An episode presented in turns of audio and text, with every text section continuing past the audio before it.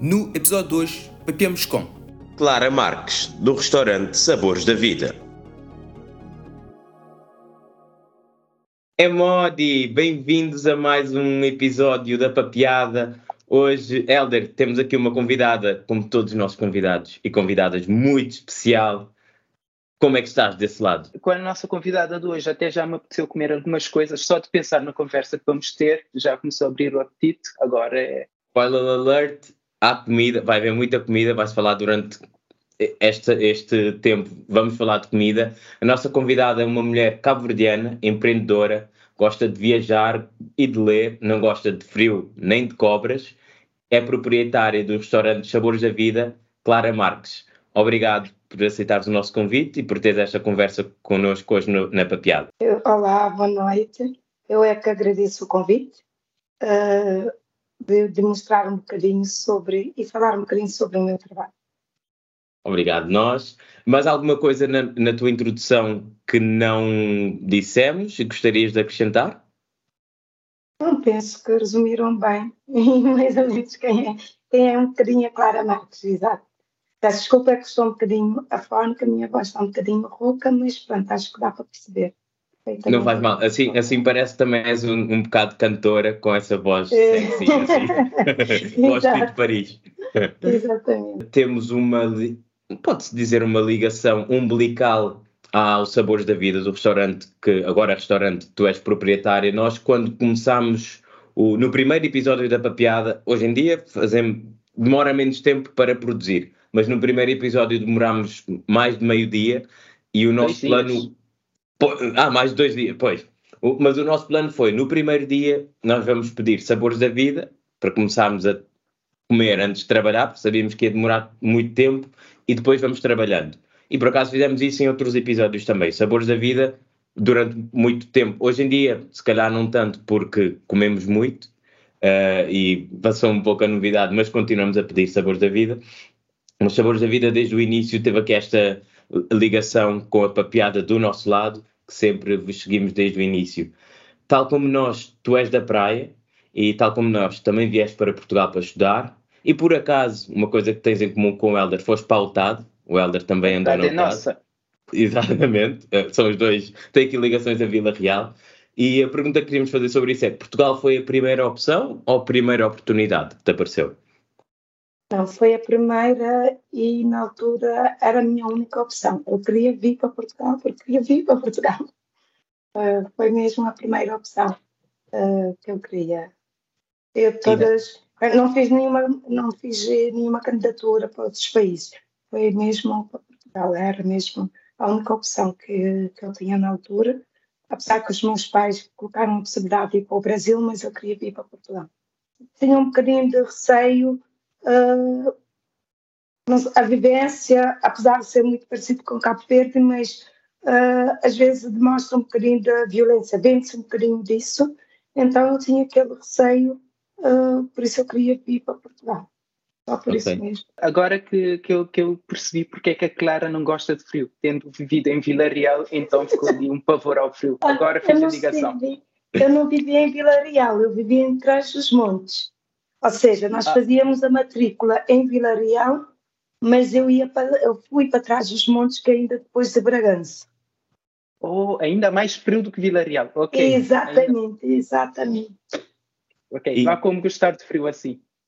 Exato. E, e já agora, vocês têm em comum a UTAD e parte da tua história clara. Eu também tive a opção de ir para o Brasil ou vir para Portugal e na altura preferi Portugal por todos os motivos que já disseste e mais alguns. Por isso acho que é mais uma coisa em comum que temos aqui nesta conversa.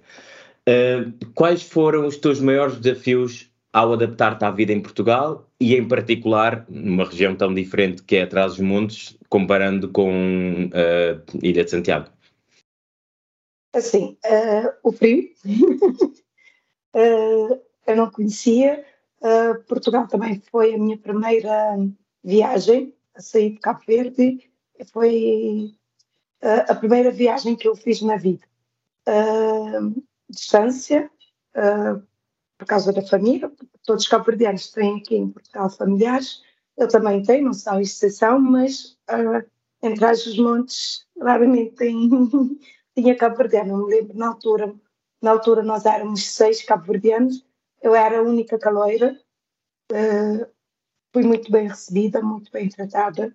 Por acaso não tenho razões de queixa, mas a saudade da família custou-me um bocado. E por incrível que parece, penso que até o dia de hoje ainda os estudantes deparam com esse problema. Nós falamos português em Cabo Verde, mas chegando aqui não tem nada a ver. Isso é, é uma das um, é um dos obstáculos que nós encontramos, pronto. E, mas pronto, fui superando, como eu disse, fui muito bem recebida e isso ajudou-me também bastante a adaptar-me aqui em Portugal. Ainda bem. Eu também, por acaso, tive essa mesma experiência. Eu, tanto com os cabo-verdianos na altura, mesmo com as pessoas. Eu costumo dizer que as pessoas de trás dos montes, apesar de ser uma região muito fria, mas as pessoas são muito calorosas. E isso eu concordo plenamente. Por exemplo, fala às vezes muito de racismo, principalmente no Norte, mas eu penso que por ser uma terra mais pequena, as pessoas são, são muito acolhedoras. E, e nós, por exemplo, quando cheguei aqui, uh, na minha turma, como eu disse, eu era, eu era o único africano na minha turma. Uh, na universidade toda éramos seis mas a maioria do pessoal não era dali trás dos montes. Então eles percebiam muito bem aquilo que eu estava a passar e percebiam melhor ainda porque, por exemplo, eles aos fins de semana vinham para casa e eu não, não tinha como voltar para casa. Então eles mimaram-me bastante mesmo em trás dos montes. É uma altura da minha vida hum, que eu guardo, irei guardar para sempre na minha vida mesmo. Tens uma costela transmontana, pode-se dizer. Tenho, tem. Arranja-se. Às vezes não nasce com a costela, mas depois arranja-se. Exato, exatamente. Vou-te fazer aqui uma pergunta, ou pelo menos perguntar a tua opinião, uma coisa que eu digo sempre. O Fábio diz que não é verdade e muita gente diz que não é bem assim. Eu costumo dizer que quem inventou o brunch foram os cabo-verdianos. A ideia de comer cachupa refogada ao pequeno almoço com ovo e etc, etc. Então, isso é basicamente um brunch e eu acho que quem começou a fazer isso foram os cabo-verdianos. Concordas com isso ou achas que não é o caso? Porque o Fábio diz que não, que o brunch não foi inventado pelos cabo-verdianos, mas eu acho que foi. O brunch não demos um nome bonito. O, não, o, não, o, termo... conceito. Não, não, o, termo não. O conceito de comer eh, ah, okay. de manhã aquela comida. Sim, eu me lembro. Sim, esse termo todo chique, não. Uh, brunch. Não, mas eu, eu, concordo, porque eu me lembro ainda pequena, nós, nós chamávamos de manchega, é o termo que nós usamos. Exatamente. Manchega. E nós comemos isso, a comida, e não era na nossa alcachupa, mesmo o arroz. No dia seguinte, assim, com um ovo em cima, eu me lembro pequena de comer isso, não tinha, como eu disse, e como o Helder disse muito bem, não tinha esse nome todo chique, branco. Nós íamos manchega e é o que ia, mas penso que sim. eu concordo com ela. Aqui a prova que eu ando a dizer esses anos todos. Cá verdianos inventaram, vieram aqui outras pessoas, deram um nome aqui mais chique e agora tomaram a nossa invenção. Era uma questão de marca, não era de conteúdo. O conteúdo já estava Exato. feito. Exatamente, o conteúdo foi, foi nosso. Portanto, em 2020 decides arriscar e começaste a fazer petiscos em casa, em plena pandemia e a vender através das redes sociais, até que foi assim que nós também ficamos a conhecer uh, sabores da vida. Muita gente tem ideias que se calhar depois não, não passa à prática. Será que podes partilhar a tua experiência? Como foi isso de teres essa ideia, lançares esse negócio, ser, empreenderes com empreender, seguires à frente com, com o que acabou por ser agora Sabores da Vida e Restaurante Sabores da Vida? Um, existe uma frase que eu ouvi numa formação que eu gosto muito e é quem seria eu se não fosse o medo? Já temos e, uma frase. Não, eu, eu adoro isso, foi uma coisa que ficou, porque é a pergunta que se faz. Quem seríamos nós se não teríamos medo? Porque penso que o medo é o nosso maior obstáculo, um, porque temos sempre aquela questão, e se? Será que vai dar certo? Será que não vai? E se, e se, e se? E depois nunca saímos do lugar por causa disso. Eu, quando eu comecei, uh, eu inspirei na altura e, eu falo isso abertamente porque penso que é uma coisa muito positiva. Na altura tinha saído Cuscuz de Terra. Não sei se vocês conhecem. Cuscuz de Terra e também teve a Fada dos Donetes. A Fada já ouvi uh, falar, sim. Sim. E pronto. Uh, eu estava em casa, como eu disse, estava em casa, não, não estava a fazer nada. Uh, cuscuz de terra, na altura, fazia praticamente é cuscuz, não tinha um grande. E eu pensei, ok, porque é que eu não vou fazer um complemento de tudo isso? Ou seja, a cachupa, o que nós comíamos em Cabo Verde.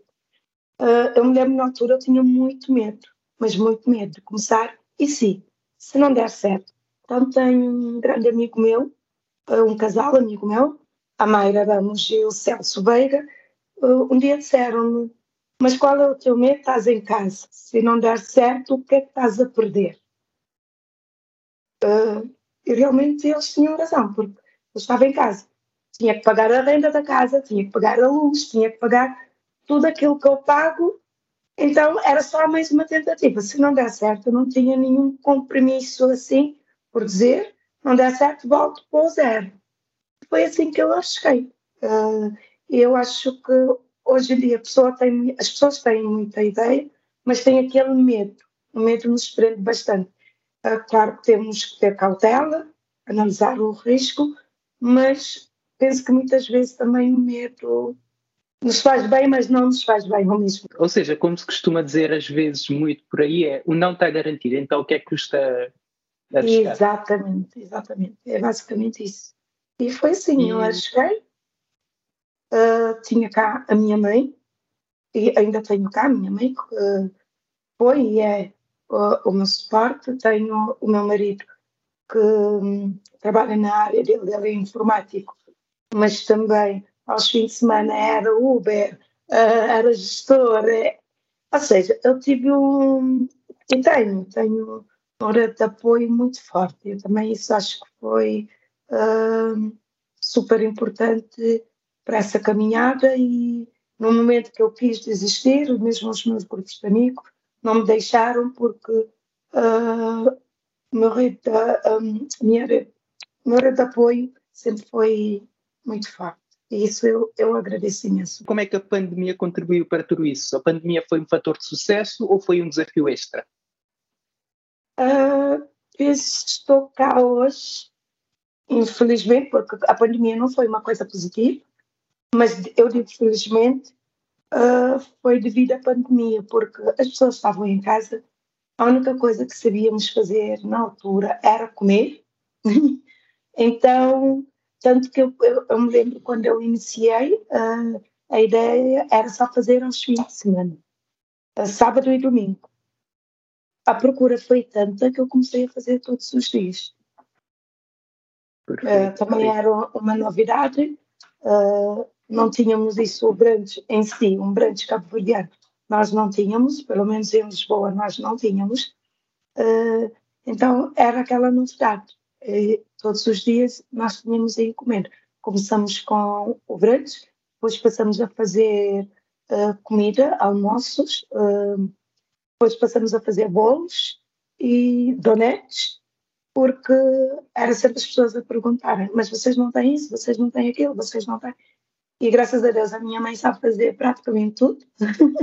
então eu apanhei ali e boleio. Portanto, uh, Clara, o negócio evoluiu, cresceu e agora Sabores da Vida tem um espaço em Lisboa, mais concretamente Alfornelos. Nós já tivemos no espaço, eu acho que para os cabo-verdianos que eu conheço que vivem em Lisboa, quase todos já me disseram que já tiveram no espaço. É um espaço que celebra a cultura cabo-verdiana através da gastronomia, é um espaço que reúne a comunidade, é um espaço que até agora também celebra com outras, de outras formas, por exemplo, através da música. Como é que te sentes? Uh, da pintura, tem um fresco na parede. Sim. Como é que te sentes em contribuir para a comunidade, ter um espaço que que é um sítio que os cabo-verdianos vão e sentem que estão em casa. Uh, por exemplo, fiquei a saber que durante o CAM agora até foi um espaço que foi um ponto de encontro para as pessoas verem, verem os jogos. Como é que te sentes ter, ter esse espaço e contribuir dessa forma para a comunidade cabo-verdiana em Lisboa? Um, eu costumo dizer que Assim, quando eu abri o espaço físico uh, em Alfornelos, onde há uma boa parte da população cabo-verdiana, principalmente os estudantes que vivem em Alfornelos, um, eu não tinha noção como é que ia ser. Uh, pronto, o espaço físico foi. Tinha aquele receio, porque podia dar certo e podia não dar certo. Mas hoje eu orgulho-me em dizer que o Sabores da Vida tornou-se um ponto de encontro dos cabo-verdianos que vivem fora, mas que vivem em Cabo Verde. Até tivemos ali o presidente da Câmara de São Vicente, onde ele disse que nem em Cabo Verde costumam ouvir música tão tradicionais como Marna e Colareira. Que hoje em dia é uma coisa rara, é uma coisa que, que nós temos agora todos os domingos, é, no Sabores da Vida, uh, tornou-se um hábito e ter, voltar às raízes, ou seja, as músicas que se ouvem ali é mesmo morna, coladeira, músicas tradicionais mesmo, mesmo cabo-verdianas. E as pessoas vão uh, para isso, uh, para ouvirem essas músicas. E fico contente em saber, por exemplo, as pessoas vêm dos Estados Unidos ou de Luxemburgo, vamos no Sabores da Vida, vamos encontrar ali no Sabores da Vida, como disse a bocado durante o canto, também ouvi isso. Ou seja, Sabores da Vida tornou um ponto de encontro para os cabo-verdianos. E eu não digo tanto uh, uh, como é que eu sinto em contribuir uh, para a nossa cultura em Cabo Verde, mas aqui em Portugal. Infelizmente, isso é uma realidade, mas uh, uh, ali em Alfornelos, onde eu tenho os Sabores da Vida, já foi um bairro, chamavam de bairro de Azinhaga. Então, as pessoas normalmente não têm uma boa imagem do povo cabo-verdiano. Eu fico muito honrada. Hoje em dia as pessoas vão ali e ficam, ou seja, a, a outra imagem, que nós não somos o que eles pensam que nós somos, porque eu costumo dizer que a lavagem deve ser, deve partir sempre de nós, nós é que devemos mostrar o nosso outro lado. Ou seja, uh, o povo cabo-verdiano as pessoas não podem associar o povo cabo-verdiano a brigas, porque infelizmente passa muito isso. Eu me lembro quando eu abri o café, isso era uma coisa que me deixava muito triste, porque as pessoas dizem, ah, nós não vamos ali porque sempre que junta cabo-verdiano sai confusão. eu como cabo-verdiano como cabo-verdiano conheço bem o estereótipo. E, e, isso me deixava triste. Como eu estava a dizer, uh, chegou ali e disse: Eu não venho, eu não gosto de vir no espaço cabo-verdiano porque sempre sai confusão. E o senhor disse: Não, mas aqui podes vir porque aqui não tem confusão. Isso alegrou-me. Uh, e mesmo os portugueses que moram ao redor, hoje em dia conseguem ir, irem ali, escutar a, a música cabo-verdiana, estão ali durante o jogo. Eu, me lembro uh, nas, uh, nas quartas, quarta final, né? Uh, eles disseram: Ah, aqui parecia que estava um festival e nem tenho confusão. Cabo-verdianos de nova geração, somos mais calminhos. Não, e essa, eu não, essa lavagem, essa imagem, para mim é muito satisfatória, porque as pessoas vão ali, vão ouvir música e vão, com certeza, espero não ter e não, uh, e não haver confusão, não é? Mas tenho a certeza que estão num lugar seguro. E essa imagem que eu gosto de passar, uh, porque eu penso que nós, cabo-verdianos, somos um, um, povo muito batalhador, uh, somos uh, um povo um povo resiliente. Então as pessoas não podem ter essa ideia de que nós somos mal criados. Quando é cabo-verdiano tem que sair, principalmente badios. Badio era paga paz. Exato. Essa, essa, essa fama existe. Exato, e, mas isso está errado. E tem, quem tem que mostrar isso? As pessoas ficam ofendidas, mas quem tem que mostrar o outro lado somos nós. Eu penso que isso é o importante. Então, eu fico contente que os sabores da vida uh, têm contribuído uh, pronto, para essa lavagem de que cabo-verdianos não é só confusão, que podem ir a uma festa cabo-verdiana que não vai sair confusão. Então, fico mesmo feliz por isso. E para além de cabo-verdianos, uh, que outros grupos costumam frequentar o, o, espaço? E consegues notar também quais são os pratos que, que são mais pedidos por diferentes grupos? Assim, uh, hoje em dia temos um bocadinho, temos brasileiros, até por causa dos meus, tem um bocadinho de tudo. Temos portugueses, uh, tem pessoas que, temos mesmo Moçambique, pessoas que são, têm curiosidade sobre a gastronomia cabo-verdiana. Vão ali porque alguém indicou, porque viram e vão ali conhecer um, bocadinho. A cachupa é aquela coisa que todo mundo uh, conhece, uh, mas a curiosidade é que todo mundo conhece a cachupa rica, o que temos cachupa com caldo. Cachupa refogada é pouca pessoa, tirando os cabo dentro. As pessoas estranham, mas vocês comem isso no pequeno almoço?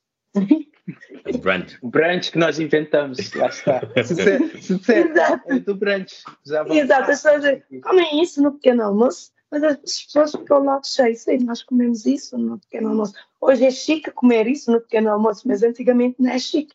Era mesmo porque não havia dinheiro para comer, para comprar um pão. As pessoas comiam uma cachupa no dia seguinte, até que era um sustento, dava para o dia todo, dava para o almoço, até à tarde ainda as pessoas não tinham fome. Então temos ali um bocadinho de, de tudo, de, uh, não digo todo, uh, todos os países, mas uh, nem todos os continentes, mas temos um bocadinho tudo, as pessoas vão ali, querem experimentar a, a comida cabo-verdiana. Isso é muito satisfatório para nós. Para além da comida, agora também, como disseste há pouco, tem a música. A música cabo-verdiana também está tá, tá presente no espaço. Como é que tem sido essa aposta nesse modelo um bocado mais parecido com o pub, onde tem entretenimento, música ao vivo? É, como é que tem sido fazer esse integrar isso junto com o que já era o restaurante é, é, é algo que notaram que é, em termos de negócio é melhor ou é apenas uma paixão que, que estão a explorar? Não, uh, isso já há mais ou menos um ano tornou-se um hábito nos Sabores da Vida, aos domingos, porque as pessoas vão, como eu disse inicialmente, as pessoas vão ali aos, ao domingo para escutarem música ao vivo. E tem que ser músicas tradicionais, porque eu já experimentei outras ondas, não funcionam. As pessoas que vão ali aos domingos estão ali, também são pessoas, uh, uma faixa etária, uh, como é que se diz? Tempo canequinha, né? Tipo. Tipo falho. Tempo Pessoas falho. Uh, pronto. Uh, durante o, no, no verão, sexta-feira, nós às vezes temos DJ, uh, já é a malta de 2000, como costumamos dizer, eles dizem ah, domingo é a terceira idade, né? e, e, no domingo e na sexta é o dia, é o dia deles. Uh, pronto, e hoje em dia posso dizer o domingo é o nosso melhor dia. Uh, tem grupos de angolano que vão ali e tem, uma, tem duas músicas que tornaram-se um, tradição ali nos Sabores da Vida, que é Tunuca e Joãozinho Cabral.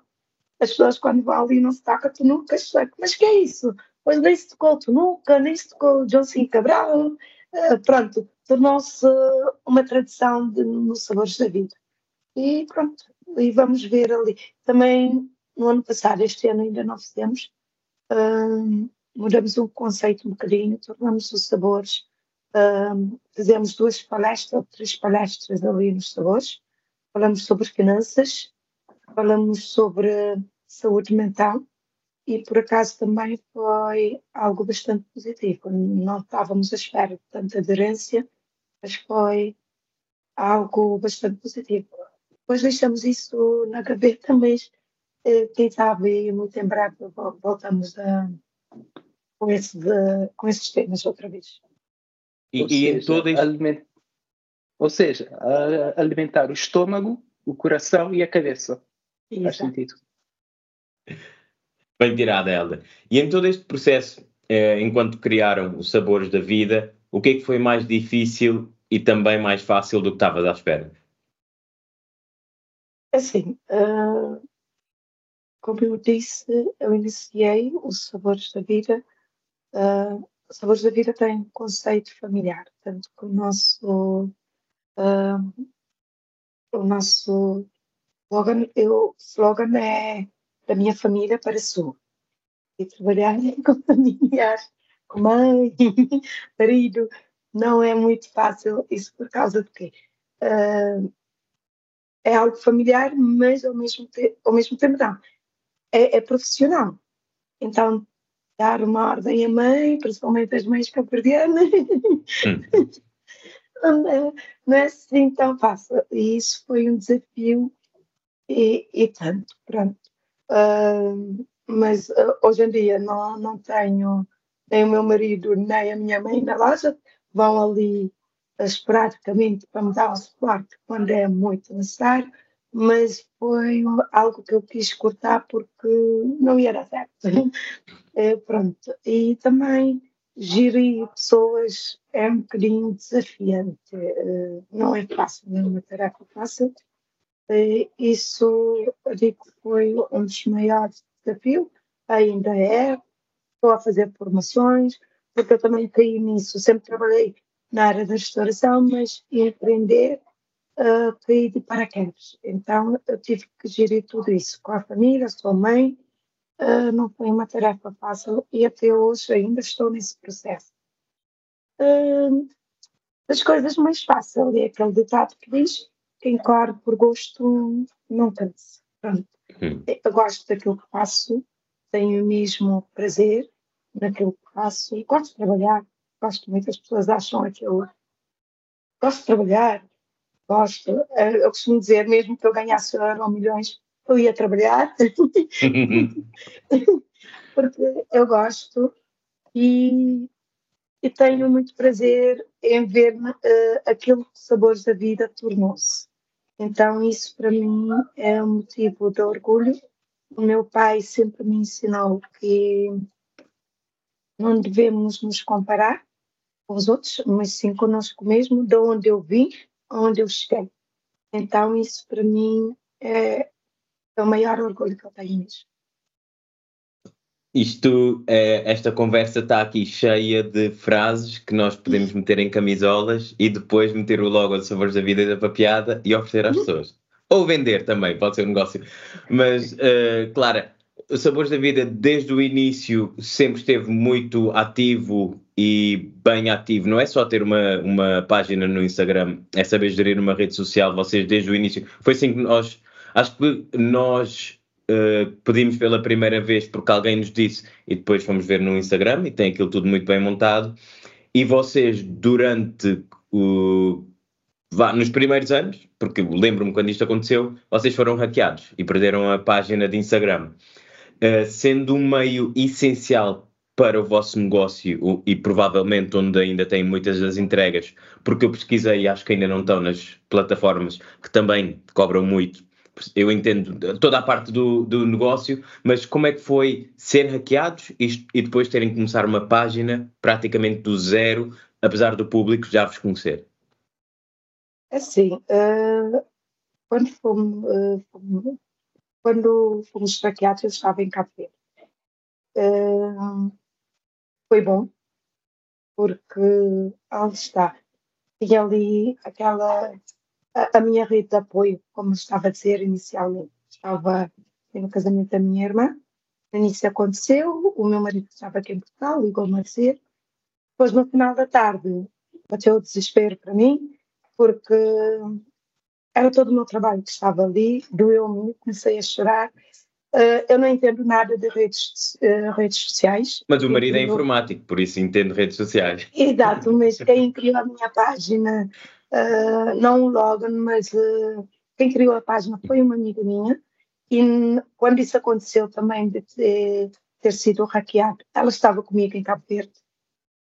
Então, quando comecei a chorar, começaram a dizer: Não, não chora, vamos começar tudo outra vez e ali estenderam uma mão. Uh, eu tive artistas que ligaram-me. Quando eu cheguei aqui em Portugal, eu liguei e disse, uh, eu disse, expliquei o que é que tinha acontecido. Disseram, não te preocupes, nós vamos divulgar a tua página, não vamos cobrar nada. uh, divulgaram, ajudaram-me imenso. Uh, havia pessoas também que não sabia que a, foram, uh, a, a, as páginas foram hackeadas através da conta, uh, ligaram a, insultar que nós estávamos a hackear a página das pessoas, e, mas pronto, depois conseguimos ali explicar que não somos nós e começamos o processo outra vez do zero. tínhamos a nossa marca já estava no mercado, uh, pronto, uh, as pessoas já tinham um contacto, uh, ligaram a perguntar, tanto que a maioria das pessoas também hoje em dia fazem encomendas através do telefone e eles já tinham o nosso telemóvel e pronto, com a ajuda de amigos, familiares, clientes, conseguimos erguer novamente. E para, para mim isso são coisas, mais uma frase, o dinheiro não compra. exato. É, é, exato, são coisas que o dinheiro não compra. É gratidão que vou levar para a minha vida toda, porque uh, só de pensar, eu me lembro, liguei para uma pessoa a pedir, uh, ok, ajuda-me a fazer a divulgação da página, podem cobrar? Disse, não, claro, nós não vamos cobrar, porque desde o início estiveram connosco, eu conheço o teu trabalho, não te preocupes, nós vamos divulgar a tua página gratuitamente. E pronto, isso para mim foi tudo. Ou seja, uma pandemia, foram hackeados e estão melhor que sempre e agora têm um espaço físico. Exato. Exato. Tem, tem, é, é o empreendedorismo uh, levado ao extremo, que é, tem obstáculos em todo lado, tudo pode correr mal e as coisas depois correm sempre cada vez melhor. Exato porque acho que eu, eu costumo dizer a todo trabalho de empreender sim, mas a restauração é muito desgastante. Uh, pronto. Uh, há dias que só apetece desistir, mas depois acordo, dou duas bofetadas em mim mesmo e pronto, e volto, volto tudo ao, ao início, ao, não digo ao início, mas volto outra, toda, um, toda a fase, a construir tudo outra vez, ok, se desistir agora, o que é que eu vou fazer, não sei o quê, não sei o quê, e pronto. Mas, mas se tivesses que voltar ao início, o que é que fazias diferente sabendo o que sabes hoje em dia? Se eu pudesse voltar ao início, o que é que eu faria diferente? Fazia algumas coisas uh, uh, diferentes. Não, é, primeiro, não ia trabalhar com, com os familiares. Ok, boa aprendizagem. É, porque também uh, penso que uh, misturar os portugueses usam muito isso, amigos, amigos, negócios à parte. Uh, misturar isso não, não, é, um, não é muito bom, porque perde-se os amigos. então, é uma coisa também que ia fazer um, diferente, ia ter alguma cautela em algumas coisas, uh, como, como é que eu ia dizer, um, por exemplo, quando eu comecei, comecei com muita coisa. E pronto, aos poucos também vi o que é que o que é que era bom para o cliente, o que é que não, não era bom para o cliente. E, e pronto, também tenho amigos mesmo, tenho clientes que tornaram-se uh, amigos uh, e que estão sempre a me dar dicas como mudar. Penso que isso é fundamental para quem vai empreender, saber ouvir. Uh, vamos ouvir muita coisa, mas saber também filtrar, porque às vezes as pessoas estão a criticar só para criticar, mas as pessoas estão a criticar para melhorar. E, e um cliente que critica é um cliente que quer voltar. Isso foi também uma das coisas que eu aprendi. Um cliente, quando faz uma reclamação, é um cliente que quer voltar está-te a dar a oportunidade de mudar. Então temos que saber ouvir. E penso que isso é muito importante é uma das coisas pronto, aprendi também só agora, mas uh, são das coisas que desde o início eu soubesse e é muito diferente. Pronto. Ok. E nós, enquanto estávamos a preparar este episódio e queríamos saber um pouco mais sobre ti. Encontramos a entrevista desta à Balai CV, uh, ah, acho que foi este ano ou no ano passado. passado e, ok. E uma frase, por isso é que gostaríamos de falar um pouco sobre essa, que é, que é as mulheres devem ser mais unidas e não olhar umas às outras como se fossem concorrentes. E nós perguntamos: as mulheres ainda não controlam o mundo porque não se dão umas com as outras? Sim. não, porque hum, eu penso que eu não digo há muita competitividade, mas do lado negativo. Por exemplo, por isso que eu referi no início, eu quando comecei esperei em duas mulheres. E eu estou sempre a falar dessas duas mulheres. É a Guanela, da Fada dos Donetes, e a Andréia de Cuscuz de Perno. Não conheço a Andréia. A Guanela tornou-se uma grande amiga minha. E nós não conhecíamos. Uh, então, porque eu cheguei nela a pedir conselhos, porque ela já estava no mercado. E ela, quando eu cheguei nela, ela ficou um bocadinho surpresa, porque não é uma coisa. Ou seja, as pessoas não vão ali. Mas qual é o problema de ir?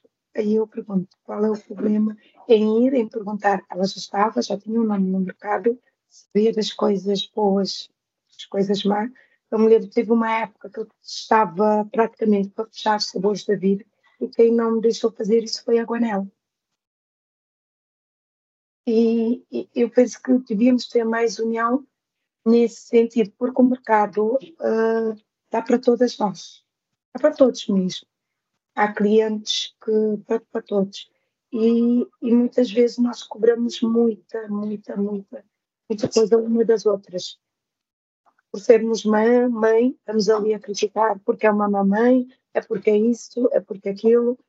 Uh, eu não sei se vocês conhecem uma atriz brasileira, uh, Paula Oliveira. Adoro. Para mim é uma das mulheres mais bonitas. Sim, eu é mais por isso, eu conheço por isso, sim. Exato. Há tempos ela recebeu umas críticas que estava muito gorda, celulite, não sei o quê. Essas críticas vieram das mulheres. Eu acho que ela nunca teve melhor. Ela era muito magrinha. Eu acho que ela agora está no melhor momento da sua vida. Sei, para mim é uma mulher perfeita, pronto, fisicamente. Eu digo assim, mas quem está ali a apontar os defeitos são as mulheres. E essa cobrança que nós temos umas com as outras, que eu acho muito, muito mal mesmo, acho péssimo, uh, porque não estamos ali para amparar, estamos ali muitas vezes para apontar o dedo. E eu muitas vezes não acho necessidade nisso. Talvez se ampararmos umas às outras, andávamos mais em vocês homens. é verdade, é verdade. Claro, vou trazer mais uma frase aqui para a nossa conversa, que é aquela que eles dizem. Uh, a única forma de não ser criticado é sentar e não fazer absolutamente nada. Mas mesmo assim, alguém vai te criticar porque não estás a fazer nada. Exatamente. A minha mãe diz: se Cristo veio ao mundo, agradou a todos, quem somos nós? Uh, e eu, eu sou uma pessoa bastante sensível. Uh, eu não sabia filtrar muita coisa. Eu aprendi isso em formações, que eu, eu tive a fazer formações, uh, mentorias, por causa de quê? Por causa das críticas. E hoje em dia consigo separar uma crítica que tem a ver com o trabalho as pessoas que fazem críticas normalmente são pessoas que não te conhecem. Então é mais fácil. Há pessoas que dizem, ah, é sorte. As pessoas não sabem as noites mal dormidas, o choro, mas é mais fácil. Ah, tu tiveste sorte, ah, tu tiveste. Não, uh, eu digo que tive sorte, sim, porque tive cá a minha mãe a me amparar, tive o meu marido, uh, tenho os meus amigos, mas eu tive muita luta. Eh, então, as pessoas às vezes estão ali, mas para não fazer, é mais fácil dizer: essa pessoa tem sorte, ali justifica o meu o estar parado. Ou seja, há quem diz: ah, ela teve um marido que dá, ou tem uma, um pai rico, ou tem. Ou seja, estamos sempre a arranjar argumento para nós não fazermos, mas para justificar o sucesso dos outros. Então, por isso, temos que aprender a filtrar tudo isso, porque as pessoas não nos conhecem, quem critica normalmente não nos conhece, e é mais fácil falar e justificar o não tentar deles do que reconhecer o mérito da pessoa. Ok, está lá porque trabalhou para isso. A sorte dá muito trabalho, não cai do céu. Por isso. Pois, e como dá. Pois, também é muito por aí. Clara, esta conversa está deliciosa, parece uma cachupa acabada de fazer estamos a chegar ao fim uh, do tempo que tínhamos pedido. Facilmente poderíamos falar por mais de meia hora, 40 minutos, mas estamos mesmo a, a terminar. Temos aqui só algumas perguntas que não é preciso pensar muito, só pode escolher uma das opções. Se não quiser responder, passas e fazemos a próxima. Uh, praia ou Lisboa? Posso escolher os dois lados, os dois sítios. Muito diplomata, pode escolher. Posso Mas hoje em dia eu, eu, digo Lisboa. Lisboa. Ponto Mas posso dizer o porquê ou não dá? Não, não, aqui não, não é preciso justificar. Ok, é só... ok, ok. Uh, ponte ou grog? Uh, nenhum. Nenhum. Kizomba ou morna? Morna. Cachupa fresco ou afogar? Cachupa fresco. Às vezes afogar. ok. Uh, Elder, queres levar-nos até ao fim? Sim, sim, já estamos na reta final aqui da, da nossa conversa, que, como disseste, podia se prolongar. Um, Clara, provavelmente vamos ter que pensar aqui se faz sentido depois virmos a criar um desconto para os nossos ouvintes. Portanto, nada melhor que ouvir a papiada enquanto estão a comer o brunch da Sabores da Vida. Podia ser algo engraçado para. Eu, eu ia dizer os nossos ouvintes, mas se calhar é nossos ouvintes e comintes. Não sei se a expressão existe, mas. Olha que o crioulo é pois, pois. Uh, e também, Clara, uh, para quem nos está a ouvir, que neste momento esteja a ouvir e ficou com vontade de comer uma cachupa, um cuscuz, um pastel de milho, como é que pode fazer para vos encontrar e fazer uma encomenda na Sabores da Vida? Um, através do nosso Instagram, Sabores da Vida Oficial. Também temos uma página no Facebook. Uh, também pode ser através do telemóvel 9679 99565. Uh, já tivemos no Uber Eats, mas as taxas estão muito caras por isso atualmente não estamos a trabalhar com Uber Eats, mas podem sempre fazer encomenda, uh, encomendas através uh, uh, da rede social ou do telemóvel, que eu acabei de dizer. Também através de, pode ser via telefone ou também através do WhatsApp. E em uma palavra, Clara, como é que classificarias essa experiência pateada de hoje? Magnífico. Magnífico, ok. Magnífico, excelente resposta. Uh, claro, ficou alguma coisa que por dizer ou podemos oh, considerar penso... que a nossa conversa foi uma refeição completa, com cachupa, cuscuz? Exato, penso que não, penso que falou-se um bocadinho de tudo. Uh, a única coisa que não sei se ainda dá tempo de dizer, quem, uh, quem quer arriscar, não tenha medo, pensa nisso. Quem serias tu sem o medo? Acho que temos que começar a fazer exercício, esse exercício. Para o lado positivo da coisa, atenção! Sim, vai saltar de cabeça. Exatamente. E basicamente isso. Não é fácil e não é preciso também ter muita coisa para darmos o pontapé de sair. Isso, acho que isso é um dos maiores erros temos, achar que temos que ter muita coisa para dar. Tem que ter uma loja grande, temos que ter isso, temos é preciso muita coisa. Então, muito obrigado, Clara. E quando sair o episódio, vamos partilhar em ambas as redes Sabores da Vida Oficial e Papiada. Ok, prazer estar aqui e com, estar aqui convosco. Foi um gosto mesmo. Obrigado. Obrigado. Obrigada. Tchau. tchau.